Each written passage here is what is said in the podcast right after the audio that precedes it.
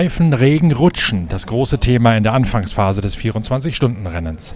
Dieser Podcast wird präsentiert von Shell Helix Ultra. Das Premium-Motorenöl für deinen Motor.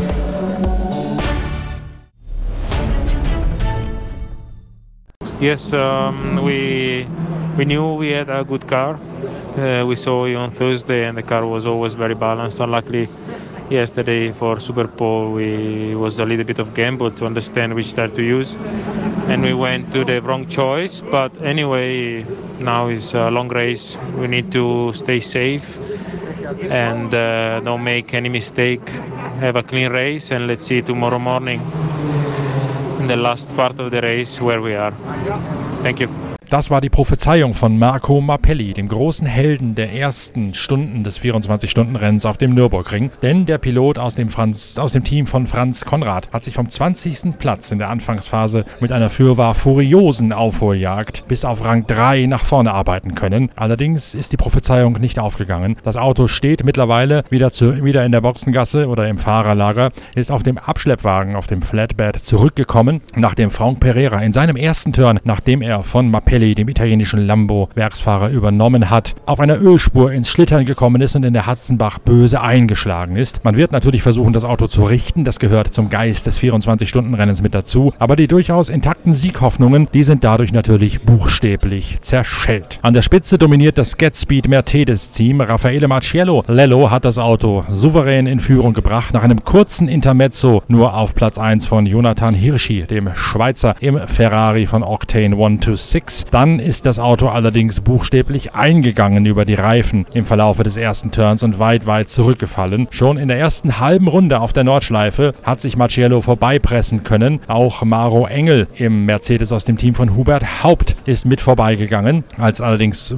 Maro Engel mal zu Potte gekommen war, da hatte Raffaele Marciello an der Spitze schon einen Vorsprung von beinahe 57 Sekunden. Und so fahren die beiden Mercedes auf den ersten beiden Positionen, denn auch momentan bar jegliche jeglicher Konkurrenz ein scheinbar einsames Rennen. Das Rennen zudem relativ ruhig geblieben mit ziemlich wenig Zwischenfällen. Das stand zu erwarten aufgrund der nur geringen Starterzahl von 97, die insgesamt ins Rennen gegangen sind. Natürlich gab es einige Abflüge, nicht nur der Konrad Lambo, auch einer der Walkenhorst BMW, allerdings das mit Amateuren besetzte Auto hat es erwischt. Es gab einige Code 60 Phasen, aber deutlich weniger als die heiklen Bedingungen mit Regen, ein bisschen abtrocknen, wieder heftiger werdendem Regen und rüberziehendem Nebel eigentlich zu vermuten lassen in der grünen Hölle. In der Anfangsphase hat auch auch Martin Tomczyk den Schnitzer BMW auf Platz 3 halten können. Sehr zur Erbauung von Teamchef Herbert Schnitzer Junior. Servus Norbert, das ist der Herbert. Ähm, ja, also Martin hat einen super Start hingelegt, konnte dann gleich mal sich auf Position 3 vorsetzen. Das zeigt halt, dass das Vertrauen, das von seinen Fahrerkollegen und von uns in ihn gesetzt worden ist, ja vollkommen gut erfüllen hat können.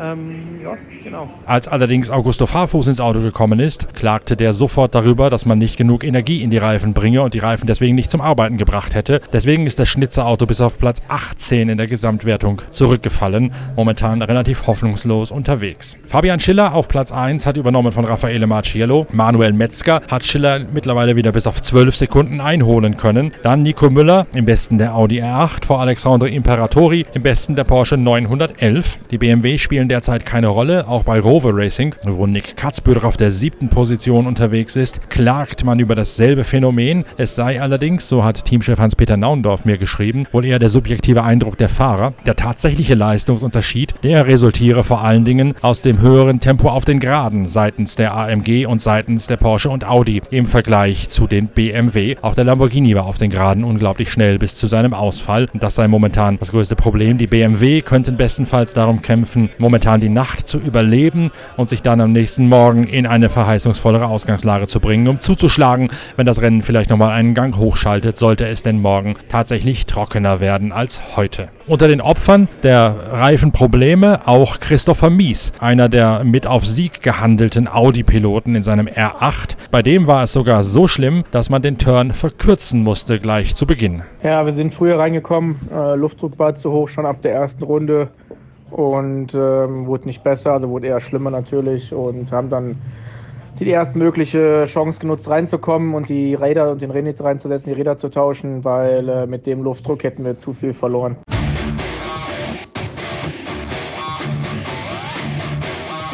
Ziemlich hoch her geht es in der TCR-Kategorie. Zeit für eine Analyse mit Markus Österreich, der hier bereits sein 26. 24-Stunden-Rennen fährt. Gerade aus dem Auto ausgestiegen, dampft er noch, als er zu uns ans Mikrofon kommt.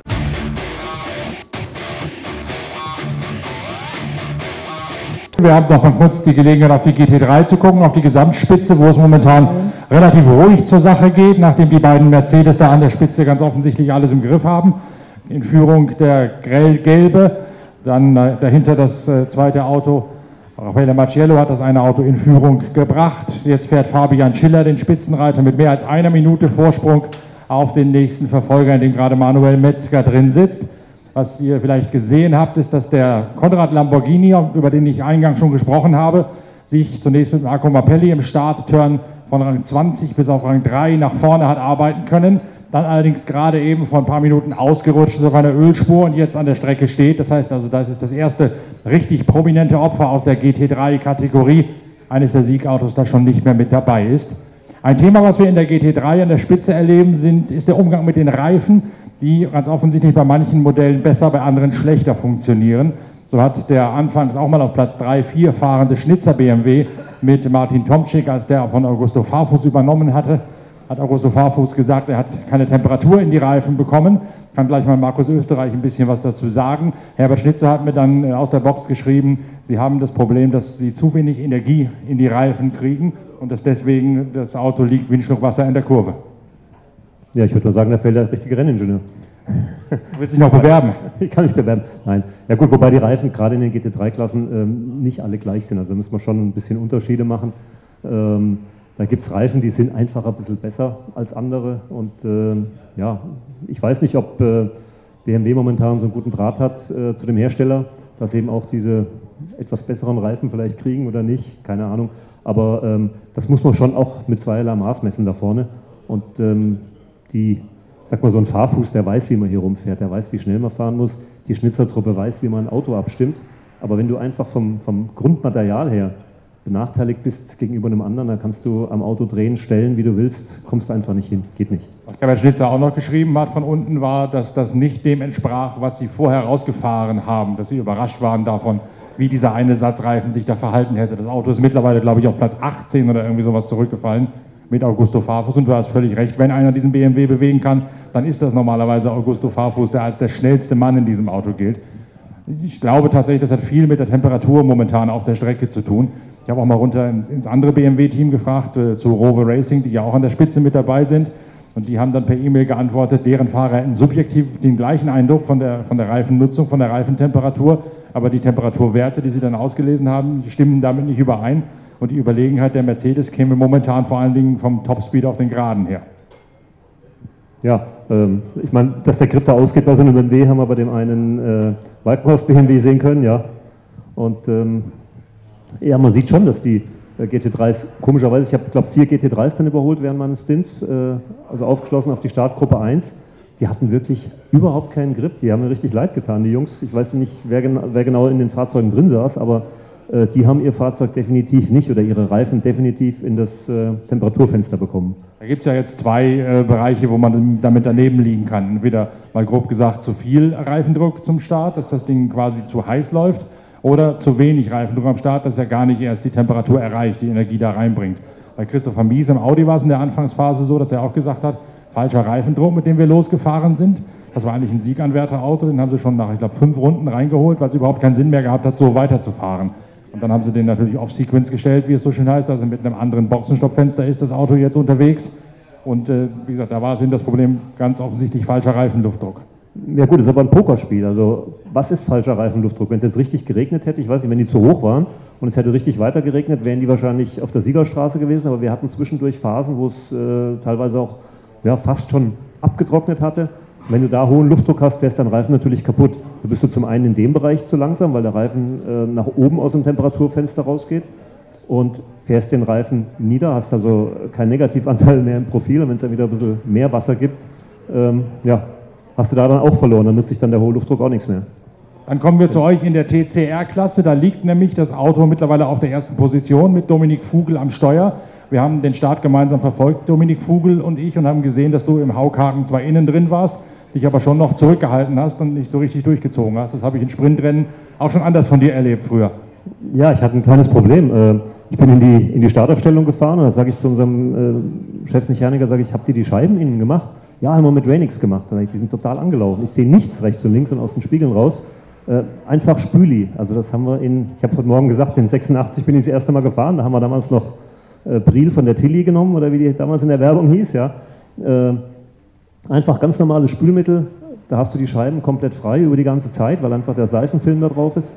Äh, ja, machen wir. Ja. Dann irgendwie ist untergegangen, ist nicht gemacht worden. Ich bin völlig blind in den Start gefahren, nach rechts und links. Und äh, habe nur gedacht, uh, ich muss jetzt einfach in meiner Spur fahren, so wie jeder denkt, wie ich fahre. Und habe dann natürlich super viele Plätze verloren. Keine Frage. Also wenn ich da, ich hätte attackieren können, ja, aber wenn, wenn du dann einen seitlich triffst, äh, hast dann was am Auto, hast du auch nichts gewonnen. Ich hatte dann die nächsten beiden Runden dafür ein bisschen Spaß, konnte dann ein bisschen zurück überholen.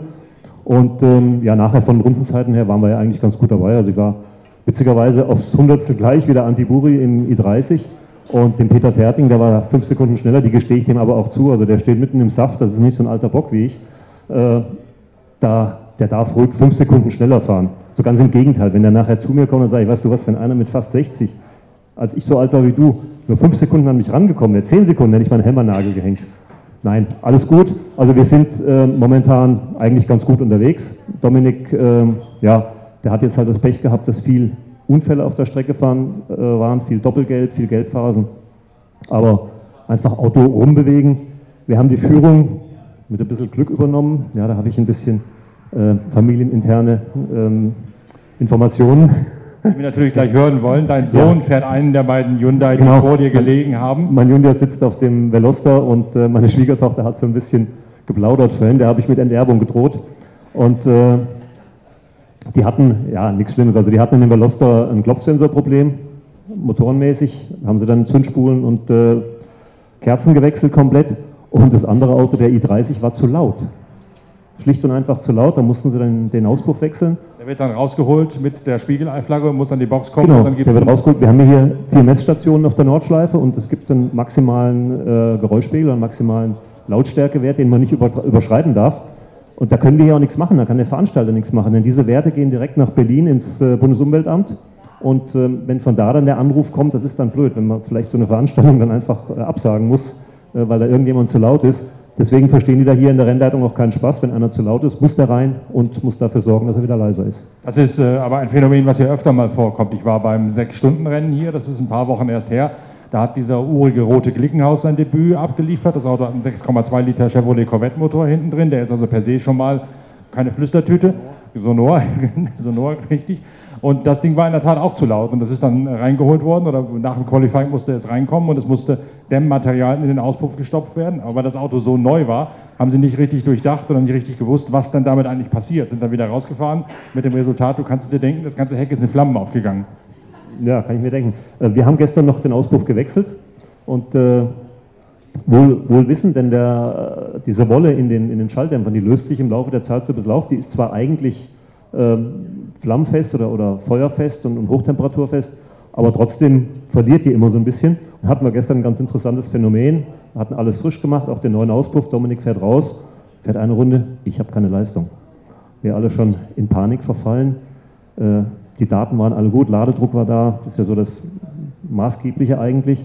Ja, und dann konnten wir eben über den Lambda-Wert konnten wir halt so ein bisschen analysieren. Und da ist wohl aus dem neuen, ähm, aus dem neuen Schalldämpfer so ein bisschen überschüssige Wolle, die, die dann aus diesen kleinen Löchern da rausguckt, äh, bis nach hinten durch. Und in so einem Rennauto, gerade mit Turbo, sitzt der Katalysator ja hinten am Ende und hat sich dann vor den Cut gesetzt und der hatte dann nicht mehr so wirklich den ganzen Durchgang. Zwei Runden gefahren, alles richtig freigebrannt, da war die Leistung wieder da. Haben wir Glück gehabt also. Deswegen, was ich damit sagen wollte, wir haben gestern den Auspuff getauscht, ähm, weil wir eben das Problem kennen, dass die Autos mit der Zeit immer lauter werden. Wir haben gesehen, dass in deiner Startgruppe ziemlich im Anfangsgetümmel Tom Coronel einen der beiden KTM Crossbow über den Haufen gefahren hat und dass der dann quer zur Fahrtrichtung stand. War das in deinem direkten Umfeld oder ist das nicht bei dir in der Nähe passiert? Meine Scheiben waren angelaufen. Keine Ahnung. Du bist so nach Gehör gefahren, stimmt ja. Ja, aber das ist bei Tom Coronel ja nichts äh, Ungewöhnliches. Nein, nein das Alles kennt ihr aus, dem, aus der WTCR. Ja, das, kennen wir, das kennen wir so von ihm und äh, ja, der war vor 20 Jahren schon so. Wie sind die Verhältnisse generell draußen? Wir hören von den GT3-Fahrern äh, im, im, Stream die ganze Zeit sehr rutschig, sehr schwer kalkulierbar. Ist das für euch auch so? Äh, ja, es ist rutschiger als äh, mit Trockenreifen, keine Frage, ja. Ähm, aber ja, es ist halt sehr unterschiedlich und ähm, es gibt halt Stellen, die, ähm, wo der Asphalt halt sehr abgefahren ist und wenn du da ganz normal die, die Ideallinie fährst, dann ist es da wirklich rutschig. Also es gibt halt Streckenabschnitte, da muss man einfach anders fahren. Da fährt man außen um die, um die Fahrlinie, also um den Gummi rum, um den ab, abgefahrenen Asphalt, der ist dann neben der Spur einfach noch ein bisschen scharfkantiger auch. Und äh, da geht es eigentlich. Also ich fand es jetzt nicht extrem glatt, sicherlich vorhin, als die Ölspur äh, Eingang Hatzenbach lag, da ist es natürlich extrem, wo dann auch der Konrad-Auto war das da Konrad-Auto dann weg war, ja. Äh, aber generell ist es halt, ja, es ist halt nass. Und was du sagst, äh, außen drum herumfahren, ist dann die ominöse Regenlinie, von der so oft gesprochen wird. Ja, das ist die ominöse Regenlinie. Und das ist das Tolle hier an der Nordschleife. Äh, die Nordschleife lebt, heißt es ja immer. Ja, und die lebt insofern, dass sie sich wirklich auch von Jahr zu Jahr verändert. Es werden immer Streckenabschnitte neu asphaltiert und damit ändert sich hauptsächlich eigentlich die Regenlinie. Im Trocknen macht sich das nicht so bemerkbar, aber ein neuer Asphalt bedeutet so für die nächsten zwei, drei Jahre, dass ich dort mehr oder weniger Ideallinie fahren kann. Und dann fährt er sich dort auch ab und dann muss ich wieder auf die alte Regenlinie zurückkommen. Deswegen ist es für die vor allem schwer, die vielleicht nur hier zum 24-Stunden-Rennen kommen, die nicht so oft hier oben sind und äh, die Veränderungen dann nicht so mitkriegen. Also die haben es definitiv schwerer als diejenigen, die oft hier oben fahren und äh, die Strecke halt eben kennen. Ihr seid ja jetzt mitten im Überrundungsverkehr, beziehungsweise im Verkehr derer, die euch überrunden. Kannst du da, wenn der grellgelbe Mercedes, der Führende, an dir vorbeikommt, von äh, Raffaele Marcello im Anfangsturn, kannst du sehen, ob die am Limit sind oder ob die jetzt schon versuchen, das Ganze zu kontrollieren? Also fahren die auf, auf der Rasierklinge noch? Äh, also ich, ich behaupte jetzt einfach, auf der Rasierklinge fährt da keiner. Die fahren alle zügig, die schonen aber auch alle ihr Auto, die wollen ja zu Ende fahren. Ähm, also diejenigen, die mich überholt und überrundet haben, ähm, war keiner dabei, der dann die Curbs mitgenommen hat und äh, das Auto jetzt super stark belastet hat. Ist natürlich auch schwer zu sehen bei einem GT3. Mit der Traktionskontrolle bewegt sich das Auto nicht mehr so stark.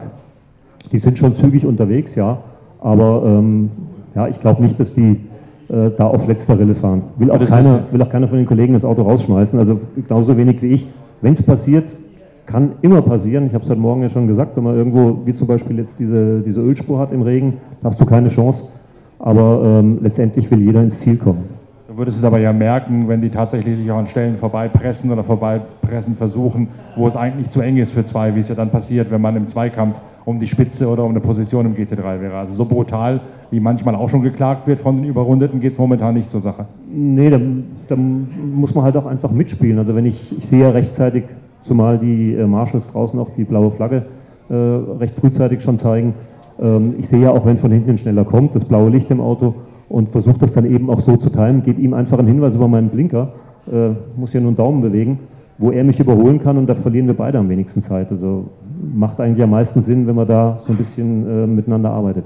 Das Überrunden und überrundet werden ist ja ein Dauerthema. Es sind nun dieses Jahr nur 97 Autos am Start, also erheblich weniger, als wir schon mal hatten. Das waren schon mal 160, jetzt sind es nochmal deutlich weniger. Das waren mal 160, 170 zu Hochzeiten des Rennens. Da waren es sogar so viel, dass die gar nicht mehr alle zugelassen werden konnten von der Streckenabnahme her.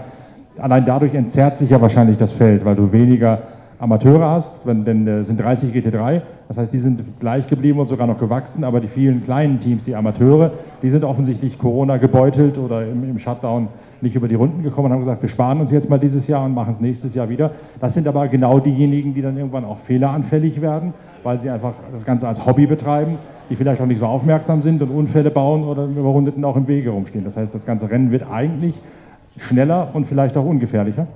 Ja, will ich jetzt so nicht stehen lassen. Also wir haben viele kleine Teams mit, äh, mit wirklich sehr, sehr guten Fahrern, die halt einfach nicht das Budget haben, äh, mit einem schnelleren Auto zu fahren, die einen tollen Job machen, die auch die VLN am Leben erhalten, muss man ganz klar sehen, äh, die halt äh, ja, den Nürburgring lieben und hier am Nürburgring fahren. Ähm, da sehe ich eigentlich, was die Überrundung angeht, eher Probleme in äh, manchen GT3-Autos, in denen Fahrer sitzen, die eigentlich gar nicht da reingehören. Äh, man kann nicht sagen, wenn ich mit so einer 2-Liter-Bude, Entschuldigung, äh, wunderschöner Honda, aber mit so einer 2-Liter-Bude an einem, äh, an einem Porsche RSR vorbeifahre oder an einem M6 BMW in, in GT3-Spezifikation, da ist da irgendwas mit dem Sensor zwischen Sitz und Lenkrad nicht in Ordnung.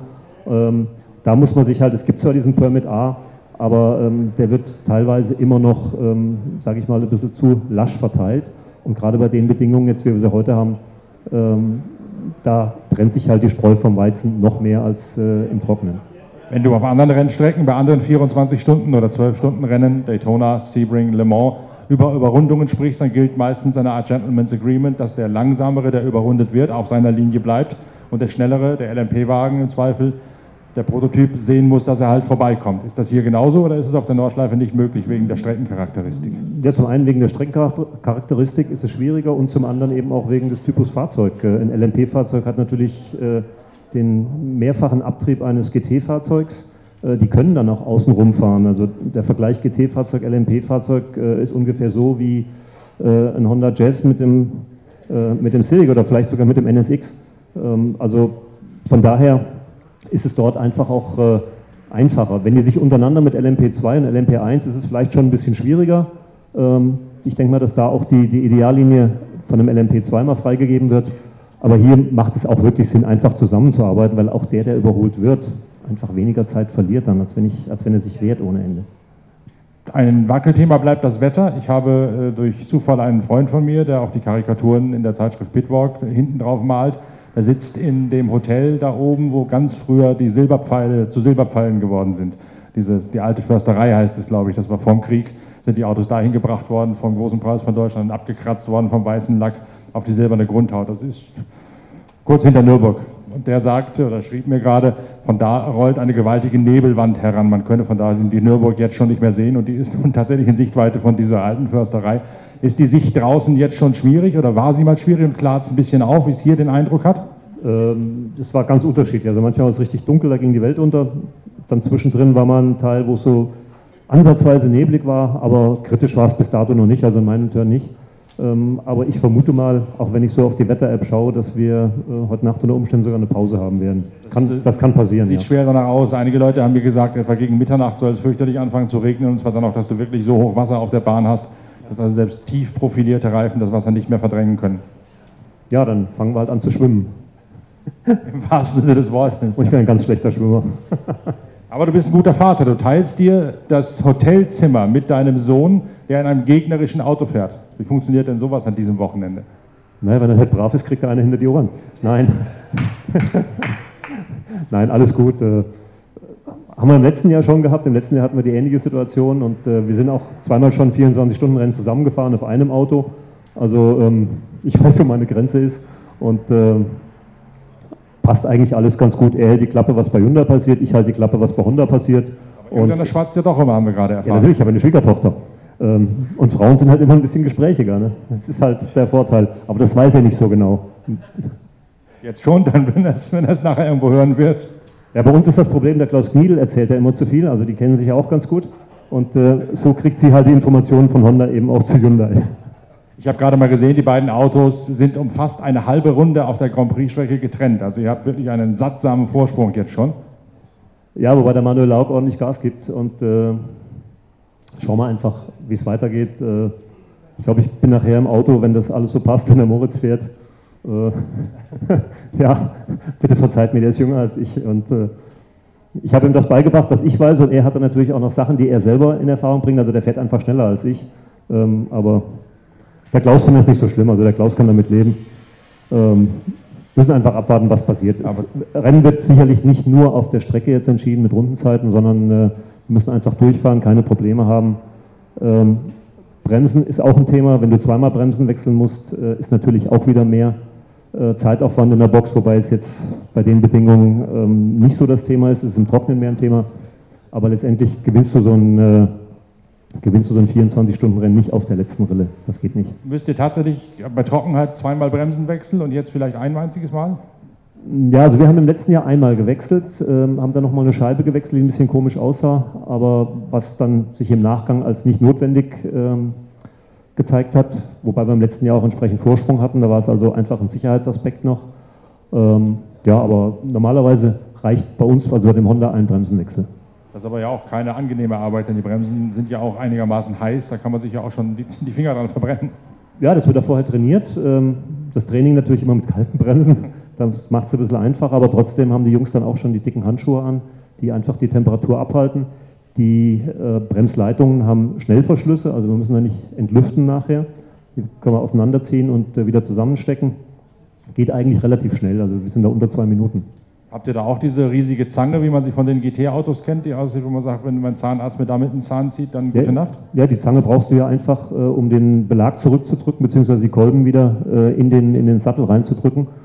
Und ja, das sollte man eben auch machen, ähm, bevor man äh, den, bevor man die Leitung auseinander macht. Wir haben gestern mal gelacht, da haben die im Nachbarteam das äh, trainiert auch. Ich sage jetzt nicht, welches Auto das war. Und äh, die haben dann halt, ähm, ja, nachher erst äh, gemerkt, ups, jetzt haben wir viel zu wenig Flüssigkeit irgendwie. Die lag komischerweise irgendwo in der Gegend rum. Ja, nee, aber ähm, wie gesagt, Rennen wird nicht entschieden jetzt nur auf der Strecke, sondern eben auch ähm, bei den Jungs an der Box, keine Frage. Da haben wir auch eine gute Mannschaft, da bin ich sehr zuversichtlich, auch was die Reifenwechsel angeht. Wir haben ein bisschen ein Problem äh, beim Tanken bei unserem Auto, was die, was die Entlüftung vom Tank angeht. Ähm, kann natürlich auch mit der Pistole zusammenhängen. Also wir haben Zapfpistolen, der eine oder andere kennt das sicherlich, kommt zur Tankstelle und äh, ja, diese automatische äh, Klappe funktioniert nicht, weil, weil die ständig immer wieder äh, durchreißt und, und ausschaltet. Ähm, da haben wir im Moment so ein bisschen ein Problem. Wollen nachher mal eine andere Zapfsäule probieren. Äh, aber ja, das kostet halt ein bisschen Zeit. Ihr tankt ja auch tatsächlich eine weitere Besonderheit hier, nicht aus der Tankkanne oder aus den Automaten, wie man es aus der Formel 1 aus anderen Serien kennt, sondern in der Tat wortwörtlich aus einer Zapfsäule immer noch. Genau, ganz normal Zapfsäule und äh, da hat äh, herzliches Dankeschön in Nürburgring GmbH, die haben da in diesem Jahr ein bisschen nachgebessert. Da gab es in der Vergangenheit halt immer, auch in der VLN, Riesendiskussionen, als das noch ein anderer Betreiber war. Jetzt ist Total als Betreiber dort. Äh, die haben erstmal neue Pumpen eingebaut und das alles ein bisschen gleichmäßiger gemacht. Da gab es also bei 80 Litern Unterschiede von bis zu zwei Minuten und da verlierst du dann halt äh, ein ganzes Rennen unter Umständen.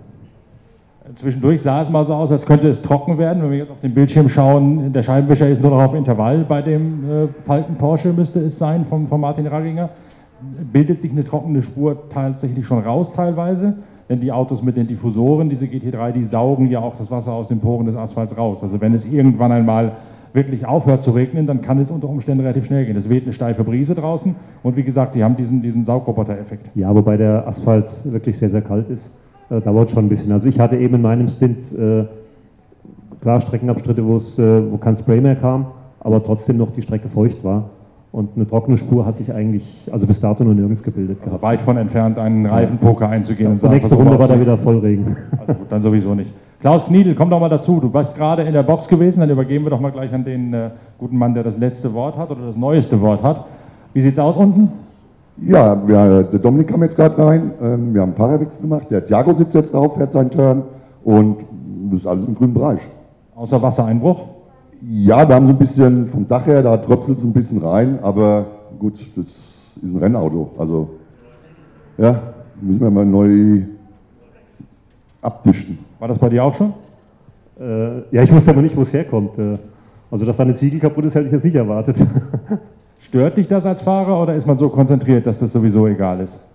Äh, nee, es stört nicht. Äh, es stört dann halt nur, wenn es, wenn es halt zu viel wird, wenn der Unterboden ja auch äh, warm ist, wenn es dann dampft und äh, sich an den, an den Scheiben, die Scheiben dann anlaufen. Das also wieder nach Gehör fahren, so wie am Start. Äh, muss wieder nach Gehör fahren, ja. Ansonsten kontrolliert er das Ganze momentan von der Spitze aus. Der Vorsprung, habe ich gerade schon zum, zum Markus gesagt, ist ja eine, etwa eine halbe Runde Grand Prix-Strecke auf den ärgsten Verfolger momentan. Ja, das ist eine halbe Runde, aber wie ich schon die ganze Zeit sage, ähm, wir gewinnen das jetzt nicht in der nächsten halben Stunde. Wie Öse auch schon sagt, das sind 24-Stunden-Rennen und da kann viel passieren. Ähm, Wenn es am Ende so sein sollte, freuen wir uns riesig. Ähm, wir müssen abwarten. Was war eigentlich, das hatte ich nämlich gedacht, als wir WTCR Zolder geguckt haben, wo einige Motoren äh, relativ spektakulär eingegangen sind bei euch, ist das ein, ein Grund zur Sorge oder war das einfach nur Pech, was da passiert ist? Nö, das ist keine Sorge, das war Pech. Diesel getankt. Nee, Quatsch.